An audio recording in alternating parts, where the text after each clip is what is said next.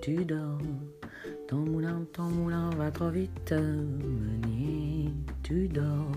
Ton moulin, ton moulin va trop fort. Ton moulin, ton moulin va trop vite. Ton moulin, ton moulin va trop fort. Ton moulin, ton moulin va trop vite. Ton moulin, ton moulin va trop fort. Meunier, tu dors. Eh ben non, je dors pas. Bienvenue en voyage en immobile. C'est Linda Apocalypse. Alors, aujourd'hui, on va. Enfin, aujourd'hui, non, cette nuit, parce que je ne dors pas. J'ai envie de faire une remarque sur les comptines pour enfants qui sont pas du tout endormissantes. C'est plutôt énervant. Quand on réfléchit, ce sera peut-être le sujet d'un autre podcast, les comptines pour enfants. Mais Meunier, tu dors, et ça s'accélère, jamais personne s'endort comme ça. Alors, je ne dors pas. Je vais vous raconter un petit peu ma vie, parce que c'est le sujet. Et ma vie va vous faire voyager. Donc voilà, je suis, je suis Linda Apocalypse. Et je suis une blédarde. Et euh, je sais lire. Et j'aime les livres. J'ai une grande affection des livres. Je crois que ça vient à l'origine de ma mère, qui lit énormément, énormément. Abonnée à Françoisir et à tout ce qu'il lit, qui à tout ce qui se lit. On lui a même acheté toutes les tablettes du monde. Elle est une carnivore de livres. Et j'ai vu ma mère lire tout le temps, tout le temps, tout le temps. Et moi, ça m'a imprégné euh, profondément. Je crois que la première fois où c'était euh, c'était chaud, je me souviens, je crois que c'était avec ma soeur, euh, ma soeur aînée. La télé était en panne, en panne pendant suffisamment longtemps pour qu'on puisse se caler dans le couloir, dans le grand couloir de, l'appartement qu'on avait au huitième étage, dans les cités, où on s'est assis toutes les deux et dans le couloir avec la lumière, on, lisait. On lisait, on a dû, j'ai dû, euh, et elle aussi, on a dû lire 10 fois, 20 fois, 50 fois le même euh, livre, euh, la même BD, voilà. Et je suis tombée amoureuse absolument à, ce moment-là des livres. Donc voilà, j'ai envie de vous parler de ça, de livres, et je vais vous faire voyager. Parce que mon essentiel, on va parler de lui quand même un petit peu, m'a fait un petit challenge au tout début de notre rencontre. Il m'a demandé de faire une petite liste. Une liste de livres à lire avec 5 euh, ou 10 livres à lire. je dis mais c'est impossible. Hein. Les livres importants pour moi, j'en ai avoir 2 ou 3 ou 4 ou 20, 25. Et ben un peu, c'était un peu comme la liste de mes envies, la liste de mes désirs, la liste de mes souhaits. Mais je lui ai fait la liste. Et ça a pris du temps parce que c'est important en fait. C'est très intime quand on dit voilà, si tu partais sur une île déserte, quel livre emporterais-tu? Je ne prendrais pas un livre. Moi, j'en prendrais 30, je pense.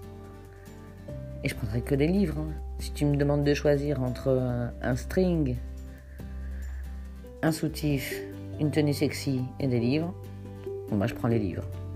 M'en fiche d'être à poil sur une île déserte, en fait. Je m'habillerai autrement. Ça, c'était une petite digression euh, rigolote. On va parler de ça. Alors, on va commencer par une découverte. J'étais assez émue. Il y a une librairie euh, de deuxième main, en fait, avec des livres d'occasion à Toulon. Et, euh, et, je suis tombée par hasard, par inadvertance, je suis tombée, ça m'a fait assez mal en fait, euh, sur un livre, euh, un livre photo. Le monsieur s'appelle Alicio de Andrade, il est, il est brésilien. Et c'est un homme qui a, que j'ai rencontré, que j'ai connu, que j'ai connu euh, personnellement dans le restaurant où je travaillais à l'époque. Et, et en fait, il a fait un livre sur, sur sa vie. Il a fait des photos des personnes qui regardent toutes euh, les peintures du Louvre. Donc c'est magnifique. Ça s'appelle Le Louvre et ses visiteurs. Donc c'est Alicio de Andrade. Je vous recommande ce livre si vous pouvez le trouver sur internet ou où que ce soit. Moi je suis tombée dessus par hasard parce que, parce que je le connaissais ce livre. Et, et voilà, c'est tous ces gens au fil des ans, au fil du temps, euh, qu'il a pris en photo qui regarde la Joconde, euh, Bon voilà, je ne vais pas vous faire le descriptif, mais il faut trouver ce livre absolument. Alors après, après qu'est-ce que je vais vous dire? Donc, euh, donc oui, quand, je suis tombée dans la librairie et j'ai trouvé ce livre euh, en occasion à 30 euros, j'ai dit mais c'est impossible que je ne le prenne pas. Cet homme était juste magnifique, c'était un pianiste chevronné. Et un homme avec des yeux riants, joyeux, vraiment plaisant. Je me souviens à l'époque, au restaurant où je travaillais, on fumait encore à l'époque dans les restaurants, et lui essayait d'arrêter de fumer. Et il posait sa cigarette, il allumait sa cigarette, il posait sa cigarette sur le bar, debout, complètement à la verticale, et il me disait Si la cendre ne tombe pas, j'arrête de fumer. C'était une, époque bénie et sympathique pour moi parce qu'il y avait Roland Topor, il y avait énormément de monde en fait. Ça, c'était vraiment l'ambiance du, du comptoir et du bar avec des gens extrêmement cultivés, extrêmement importants. Enfin voilà, on rigolait beaucoup. J'ai beaucoup de nostalgie là ce soir de, de cette époque-là. Et, Alicio, j'ai vu chez lui, je l'ai vu au piano, j'ai vu, euh, il faisait des pyramides de bobines de films, de, de photos. Alors j'étais assez émue quand j'étais avec mon essentiel et mon fils euh, euh, dans cette petite librairie euh, de Toulon que je vous recommande d'aller sur le port avec les livres d'occasion. Je me dis l'occasion fait le larron. Donc voilà, là c'était pour Alicio. Et pour le Louvre et ses visiteurs. Premier livre. Après, un livre qui m'a qui m'a vraiment remué. Peut-être peut-être c'est ça en fait, c'est que le livre et pas un objet, n'est pas un outil, il est une extension de nous-mêmes. Euh, moi, ça m'arrive d'acheter un livre et de ne pas le lire tout de suite en disant c'est pas le moment. Ou de, lire un livre et me dire c'est pas, je suis pas dans le time, c'est pas maintenant. Donc voilà, et puis il y, a des livres qu'on prend dans ses bras, dans ses mains, qu'on embrasse. Et on dit voilà, là c'est vraiment ça, ça c'est pour moi. Et donc moi, j'ai vécu quelque chose qui, s'appelle la faim. Euh, vraiment la faim, euh, le ventre qui se tord, euh, la souffrance de, la famine. Et à ce moment-là, j'avais qu'un livre dans, ma sacoche, c'était La faim, justement. Pas celle qui justifie les moyens, mais celle qui nous tord le ventre. Donc ça, c'est Knut Hamsun. Et, et je vous recommande aussi parce que parce que si tu ne sais pas ce que c'est de ne pas avoir faim, tu lis ce livre et tu comprends. Donc moi, ça résonnait, ça avait vraiment résonance euh, à ce moment-là de ma vie euh, avec, euh, avec ce livre. Après, il y a Le Parfum de Patrice Ouskin. On en fait des séries aujourd'hui. On, on s'arrange un peu sur Netflix à réinventer l'histoire. Mais moi, j'aime vraiment ce personnage de grenouille qui raconte, qui cherche l'essence qui cherche l'essentiel. Bon, l'essentiel, il dort pour l'instant. On va pas le déranger. Après, alors je vous chante une petite chanson ou, je continue? Alors, je continue. Il y a forcément King Kong Théorie. Ah oui, c'est ça qui était drôle aussi. C'est quand mon essentiel m'a demandé ma liste. Il est allé voir des libraires des libraires d'occasion avec ma liste. Et il a dit que ma liste, avec sa liste, il est arrivé. Et on lui a dit c'est très très féministe, en fait, votre liste, monsieur.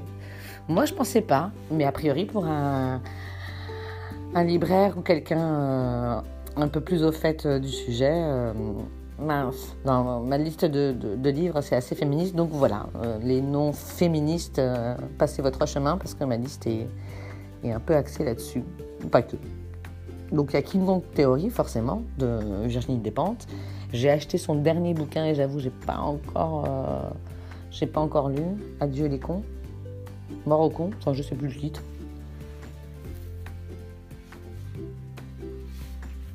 Cher con.